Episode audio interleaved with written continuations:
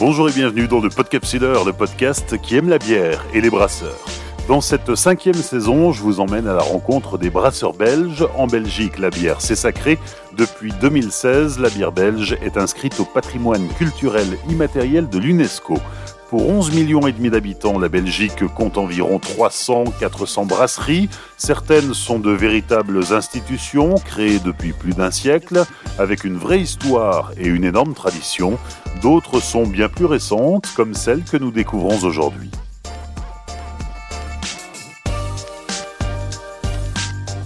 Saison 5, épisode 3, Jeff Vandenstein, brasserie de Glazentoren à Herpemer.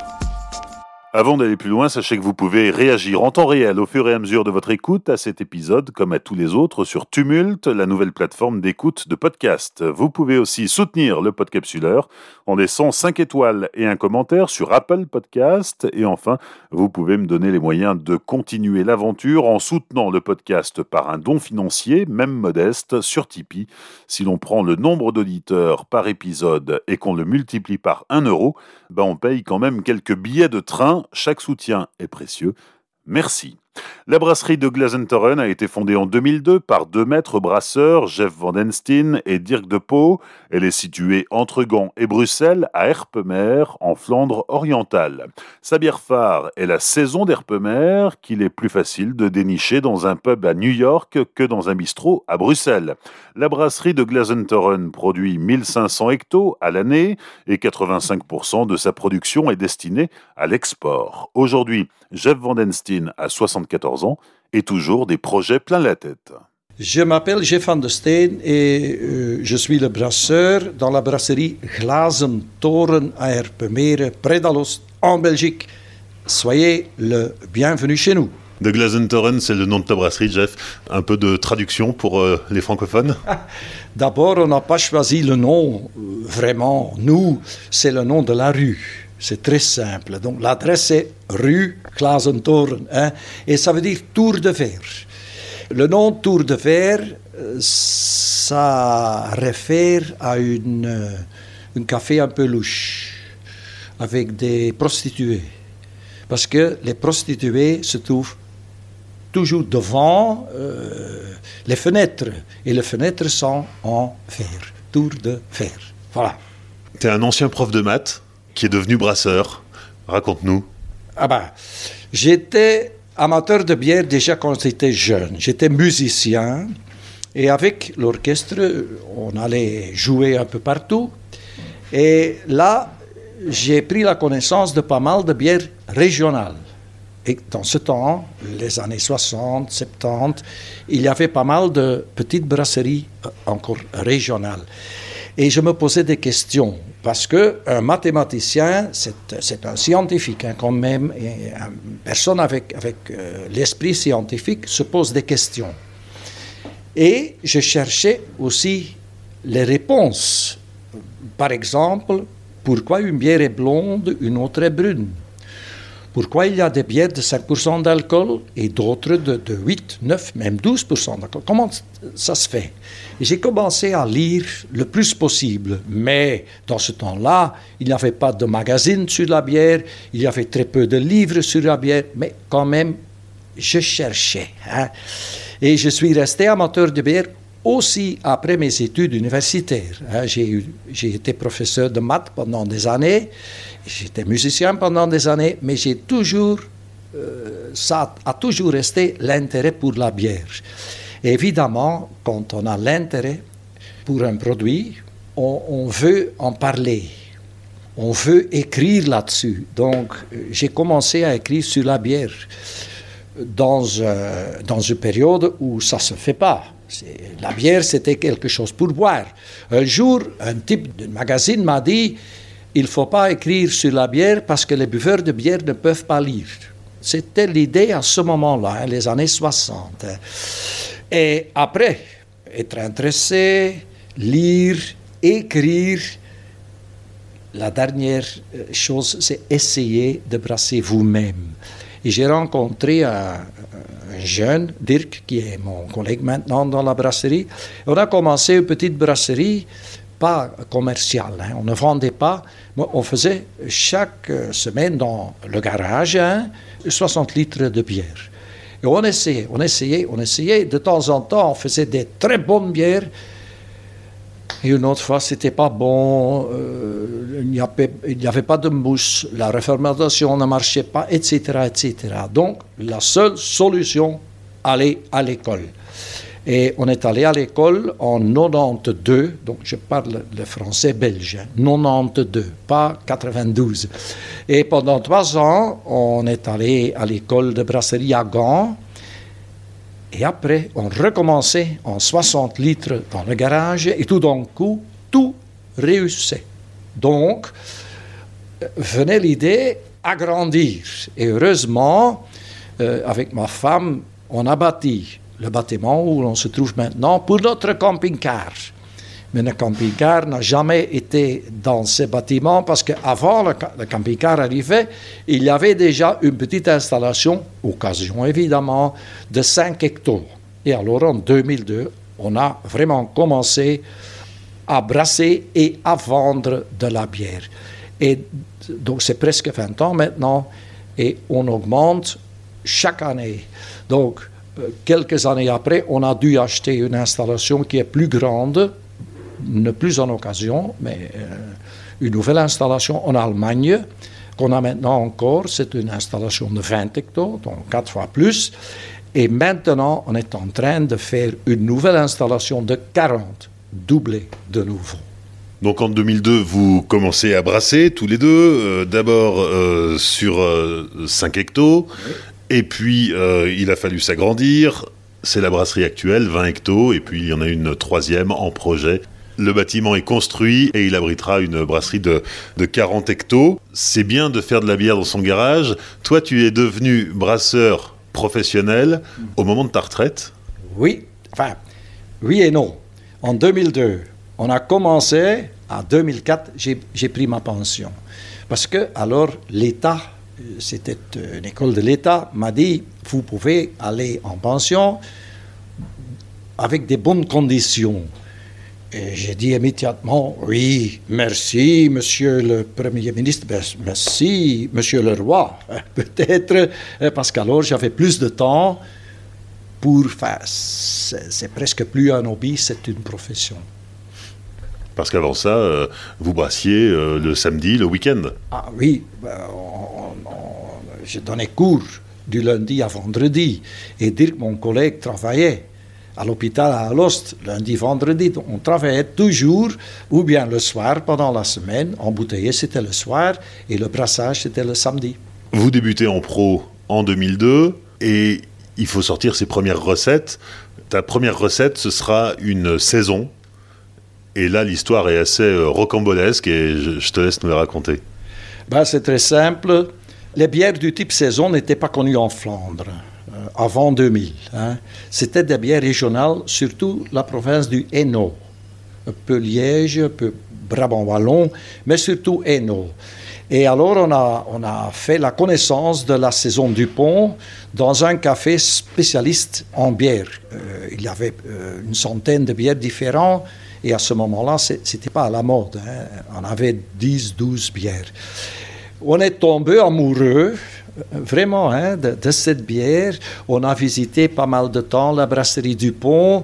Euh, et, étant journaliste sur la bière, aussi un hobby, hein, c'était ma, profession non plus, j'ai pu demander beaucoup de choses, j'ai vu beaucoup de choses. Et donc, la première bière qu'on a fait, c'était une bière saison un peu comme la saison du pont, mais ce n'est pas une copie. Euh, on n'a jamais voulu copier d'autres bières, mais c'est, disons, de la même famille.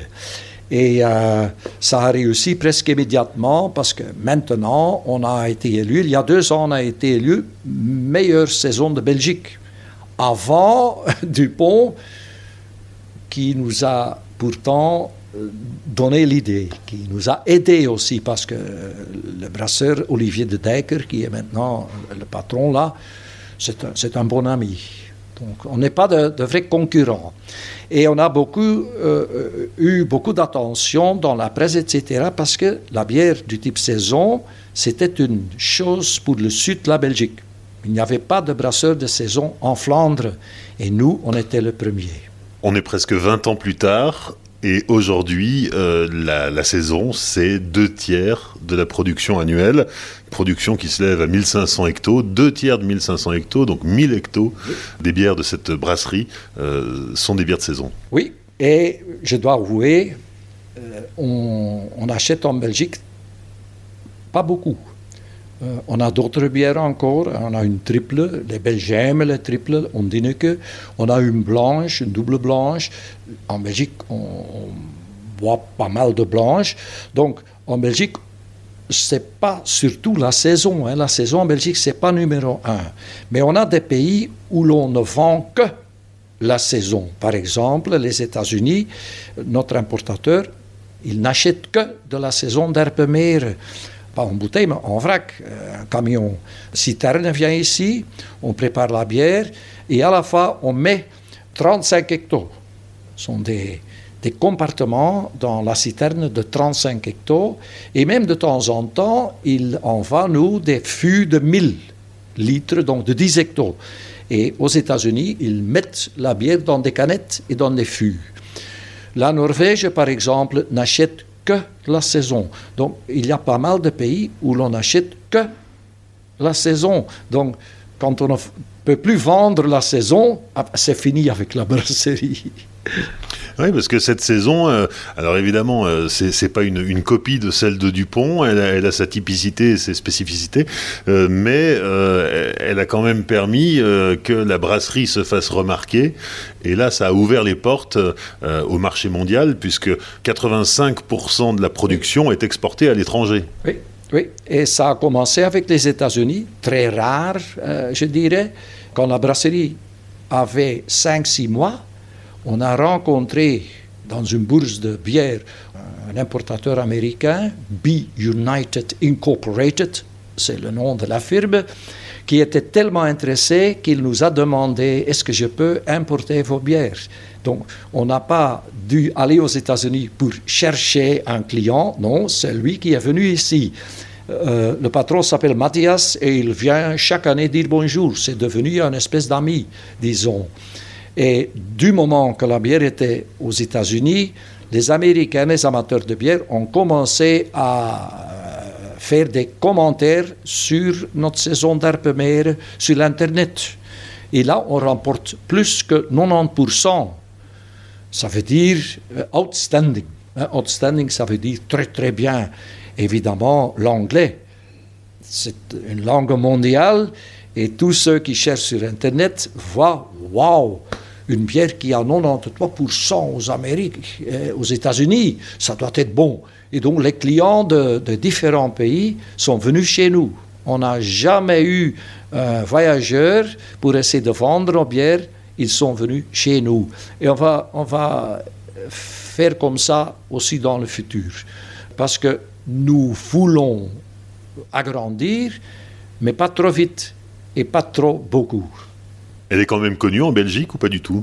Oui, oui, oui, oui. Euh, c'est connu en Belgique, mais parce qu'on n'a pas tellement de clients en Belgique, euh, il, y a beaucoup de gens qui connaissent la bière de nom, mais qui n'ont jamais goûté, parce qu'on trouve, on trouve que autour de la région ici. Hein.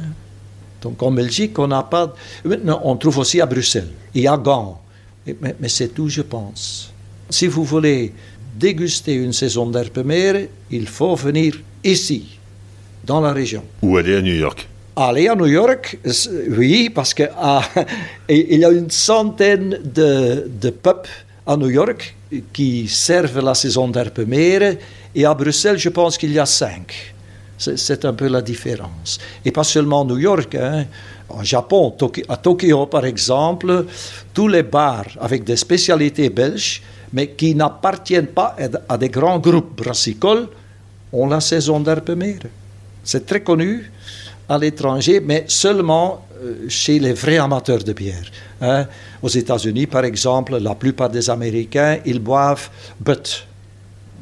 Et Butt ressemble très fort à l'eau. C'est pas bon, mais c'est leur bière et ce ne sont que les vrais spécialistes qui aiment les les meilleures bières, disons, qui connaissent nos bières.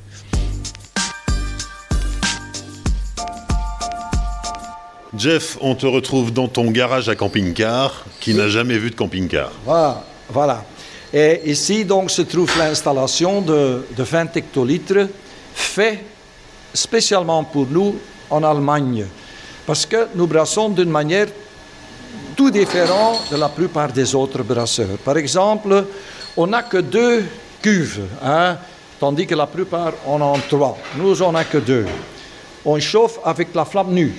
Donc pas de, pas de vapeur, la flamme nue. Et donc, on commence à ajouter de l'eau chaude dans la cuve de filtration. Ainsi, on fait l'empattage. Quand l'empattage est fait, dans la même cuve d'empattage, on fait la filtration. C'est une cuve qui a deux, euh, deux buts et où l'on a mis l'eau pour cuire, on remet le mou pour cuire. Euh, donc c'est un peu, euh, un peu spécial. À la fin de la cuisson, on va refroidir, mais afin de refroidir, on laisse couler le mou dans un bac avec des fleurs doublons vous avez vu. Hein. Ainsi, c'est late hopping en anglais. Ainsi, le mou ne prend plus d'amertume, on a eu l'amertume pendant la cuisson, mais il prend l'arôme. Et euh, c'est pour ça qu'on a une, espèce de doublon euh, de la région, mais avec un nom allemand, Allertau Mittelfrüh. C'est un, un, houblon qui donne une, vraiment un arôme agréable. Et alors on met dans les fermenteurs, les fermenteurs ont 27 hectos, tandis que le brassin n'a que 20 hectos. Parce qu'on laisse faire la levure, faire son travail, sans arrêter, sans refroidir, sans rien, ça veut dire que la fermentation est au début énormément forte et il y a beaucoup, beaucoup de mousse. Donc les 7 hectos en plus se remplissent 100% avec de la mousse. Et pour la saison, on ne fait pas euh, de contrôle sur la température. La température monte de temps en temps jusqu'à 30 degrés. La plupart des brasseurs de haute fermentation nous disent Oh, mais c'est impossible, 22, 24, c'est le maximum. Non. Pour une, une saison, on laisse monter jusqu'à 30, 32, c'est le maximum. Parce que quand ça devient plus haut, il va mourir. La levure va mourir. Alors, on laisse la nature faire son travail. Ça veut dire, on laisse fermenter jusqu'au moment que la fermentation est finie. On attend. Et c'est pour ça qu'on a, pour une quand même petite brasserie comme nous, qu'on a tellement beaucoup de fermenteurs. Parce que la bière dans un fermenteur peut rester 8 à 10 semaines avant qu'on peut l'embouteiller. Le moment d'embouteillage, on n'a pas de filtre. On ne va pas filtrer, mais on doit faire quelque chose. Parce que, surtout en été, la levure reste dans la bière, hein. il, ne baisse pas parce que ce n'est pas assez froid. Et pour ça, on a une, une machine allemande, une centrifuge. Ça veut dire donc qu'on pompe la bière dans la centrifuge qui tourne 8400 tours par minute, très vite, et la levure pèse plus lourd que la liquide, donc la levure est est, jeté dehors. Et alors, on a une, bière, pas 100% claire, vous savez, mais ce n'est pas important, mais surtout, la vieille levure est partie. Parce que pour l'embouteillage, on va ajouter de la jeune levure, une portion bien calculée évidemment de sucre, et alors on va euh, embouteiller ce mélange et mettre dans une chambre chaude pendant deux semaines pour provoquer une nouvelle fermentation, la fermentation en bouteille. Donc, dans la bouteille, le taux d'alcool monte encore un tout petit peu, demi pour cent environ, mais surtout, il arrive la CO2 qui va donner euh, un goût fraîche et qui va laisser monter l'écume. Dernière chose, on n'a pas d'étiquette des étudiants chaque samedi viennent chez nous pour enrouler les bouteilles à la main, donc enroulées dans un papier qui est très bon parce que ça protège la bière aussi contre la lumière et c'est une ancienne méthode. Avant qu'on collait des étiquettes, on faisait des papiers comme ça. Donc ici on travaille un peu euh, comme 100, 150 ans euh, dans le passé. Les cinq dernières minutes avec la dégustation. Jeff, évidemment, on attaque avec euh, la saison, qui est euh, la bière phare de la brasserie. Et comme euh, vous pouvez voir sur les étiquettes, c'est une bière de 6,5%. Et pour les saisons, c'est un peu le maximum. On est convenu avec des brasseurs wallons, hein, parce que là, il y a une vingtaine qui font une saison. En Flandre, il n'y a que deux, nous et de Ranke. Et on a, euh, on, a dit, bon, 6,5 c'est le maximum. Donc nous, on est au maximum. Dupont est au maximum aussi. Hein, voilà. C'est une bière blonde parce qu'il n'y a pas de malt euh, spécial dedans. Euh, c'est une, bière de fermier. Donc ça veut dire il y a le malt d'orge, mais il y a aussi le malt froment. Parce que les fermiers avaient l'orge et le froment. Et évidemment, il y a beaucoup de doublons, beaucoup, beaucoup, mais l'amertume est modérée parce que ce sont des houblons aromatiques, surtout les houblons qui viennent de l'Est de l'Europe. L'arôme, ça vient de late hopping, hein, mais aussi de la levure. Et un des trucs chez nous pour avoir beaucoup, beaucoup de, beaucoup de nez, c'est laisser donc la fermentation à une température assez haute ça fait beaucoup des alcools hautes et ce sont les alcools hautes qui sont le porteur de l'arôme. Évidemment, parce qu'on laisse euh, la bière le temps de fermenter, c'est très sèche, il n'y a presque pas de sucre qui reste. Très sèche, ça veut dire très désaltérant. Et ça, c'est un des, des spécialités d'une saison. Parce que la saison, dans le temps, Hein, dans le temps, c'est une, une, bière qu'on faisait dans les fermes, dans les grandes fermes en Hainaut, et qu'on buvait pendant l'été quand on avait soif. Donc ça doit être une bière désaltérante. Et on brassait euh, cette bière pendant l'hiver, quand il n'y avait pas de travail sur les champs. Et donc, brasser à une saison, bu dans une autre saison, d'où le nom saison. Nez, c'est un peu compliqué. Hein, un peu compliqué. Parce que vous avez d'abord le nez de loublon, mais il y a aussi euh, une, petite fruitesse qui vient de la levure et il y a aussi des épices. Mais on ne met pas d'épices. Tous les spécialistes me demandent et quelle épice est-ce que vous employez? Il n'y a pas d'épices. Mais ça, c'est un jeu entre malt, houblon et levure. Donc c'est un peu... Le, nez, c'est un peu complexe, disons. Mais le goût, c'est beaucoup plus simple. C'est légèrement malté, houblonné agréablement et très fraîche. Parce qu'il n'y a plus de sucre et il y a pas mal de CO2. Et à l'arrière-goût, c'est de nouveau cette amertume qui reste tout un temps. Et ça veut dire, quand ça reste tout un temps, qu'il ne faut pas boire immédiatement. Il faut boire quand tout est parti. Et ça prend quand même un peu de temps parce que dans la gorge, ça reste, l'oublon reste pas mal à la dégustation, on se rend bien compte qu'effectivement, on retrouve le, côté très sec de la saison, mais en même temps une certaine rondeur. Ah ben, le grand secret, je, vous le dis, le grand secret, c'est parce qu'on emploie plusieurs levures. Dans chaque bière, on, a une levure qui doit donner la fraîcheur, mais une deuxième levure qui ne mange pas tous les sucres qui laissent encore un peu de, sucre, de, de sucre multiple. Et le sucre multiple ne donne pas le goût sucré, mais il donne le goût un peu rond. Et c'est ça que vous avez expérimenté. Et il y a une troisième levure qui intervient plus tard, au moment de la refermentation. Ah, pour la refermentation, il faut de nouveau une levure. Et au lieu de prendre un des deux du début, on prend une troisième qui a deux aspects. Ils donnent un bon nez, donc ils font des esters euh, qui sont agréables, et ils tombent très vite.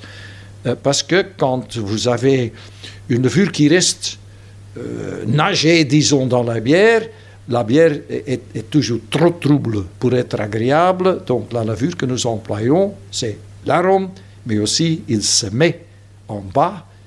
Et alors, vous pouvez verser euh, les premiers verres presque clairs, et ce n'est qu'à la fin que la levure arrive. Et c'est la fin que j'aime le mieux. Parce que la levure sont des vitamines B. Et à mon âge, on a besoin de beaucoup de vitamines. Voilà. Deuxième dégustation, la triple. La triple qui s'appelle Ondine, que c'est notre deuxième création, mais il y a presque 20 ans évidemment, et qui n'est pas une copie, parce qu'en Belgique, c'est le pays des triples. Hein. Je pense qu'il y a une centaine de triples. Donc, c'est une bière brassée dans euh, la tradition des triples, mais qu'on a essayé de donner un, un je ne sais pas quoi qui est à nous, hein, qui, est, qui, est vraiment caractéristique. Et comme les autres bières, ça veut dire qu'on emploie plusieurs levures, on emploie euh, d'autres houblons que dans la saison, qui donnent un nez qui est différent, un goût qui est différent, et surtout, il n'y a pas de froment dedans. Dans la saison, il y a de froment. Le froment donne une sécheresse à une bière, une impression de c'est sec. Ici, il ne sait pas. Cette bière est plutôt, et c'est pour ça que la plupart des gens aussi, les dames l'aiment, c'est, je pourrais dire, c'est, le goût c'est aimable. En italien, amabile. Euh, lieblich en allemand, dans toutes les langues. Aimable donc. Allez, santé. La couleur, évidemment, ce n'est pas une couleur de pils. Hein. Dans le pils, il n'y a que, des maltes d'orge pilsen hein, qui donnent très peu de couleur, mais ici il y a déjà des, un peu, pas, pas trop, mais un peu de malt caramélisé. Et le malt caramélisé donne normalement la couleur ombre. Donc ce serait une bière ambrée. Mais on emploie tellement peu que ce n'est pas ambré, que c'est plutôt oh, vieux or, c'est un peu la couleur qu'on voit. Donc c'est différent aussi de couleur. Dans la bouche, c'est aimable, c'est ronde, ce n'est pas sucré, ce n'est pas douce parce que le sucre c'est pour les chiens, les éléphants, les chevaux. Pour ces animaux, le sucre est bon. Pour les êtres humains, le sucre n'est pas bon. Donc ça veut dire ce n'est pas sucré, mais c'est ronde. Et c'est de nouveau grâce aux levures qui mangent les sucres qui donnent le goût sucré, mais qui laissent les sucres multipliés qui donnent une rondeur, mais qui ne sont en réalité pas de sucre. Donc c'est une bière avec un peu plus de... qui donne un peu plus d'énergie peut-être, et qui ne sont pas tellement bien pour la ligne, mais c'est très agréable à boire et ça séduit pas mal de gens. Et en arrière-goût, il y a un tout petit peu moins d'amertume que dans la saison, mais l'amertume est là. Et moi, je trouve, et j'espère, qu'il y a un bon équilibre en malt, rondeur et houblon. C'est une bière qui s'exporte? Euh, Oui, mais beaucoup moins, beaucoup, beaucoup moins. Surtout oh, Italie, Irlande, Angleterre, Japon aussi, Autriche aussi, Pays-Bas. Voilà, surtout Pays-Bas. Parce qu'aux Pays-Bas, on voit un peu comme, comme les, les Belges. Hein, oui, ça exporte aussi, mais beaucoup plus.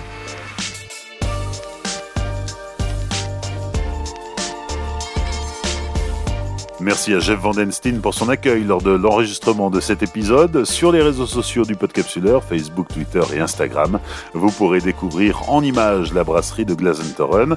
Pensez à partager cet épisode autour de vous. Merci de laisser un commentaire et 5 étoiles sur Apple Podcast. Et n'oubliez pas de soutenir le podcast sur tipeee.com slash podcapsuleur. Rendez-vous dans 15 jours pour découvrir une nouvelle brasserie belge. D'ici là, souvenez-vous, l'abus d'alcool est dangereux pour la santé, alors savourez mais sans forcer.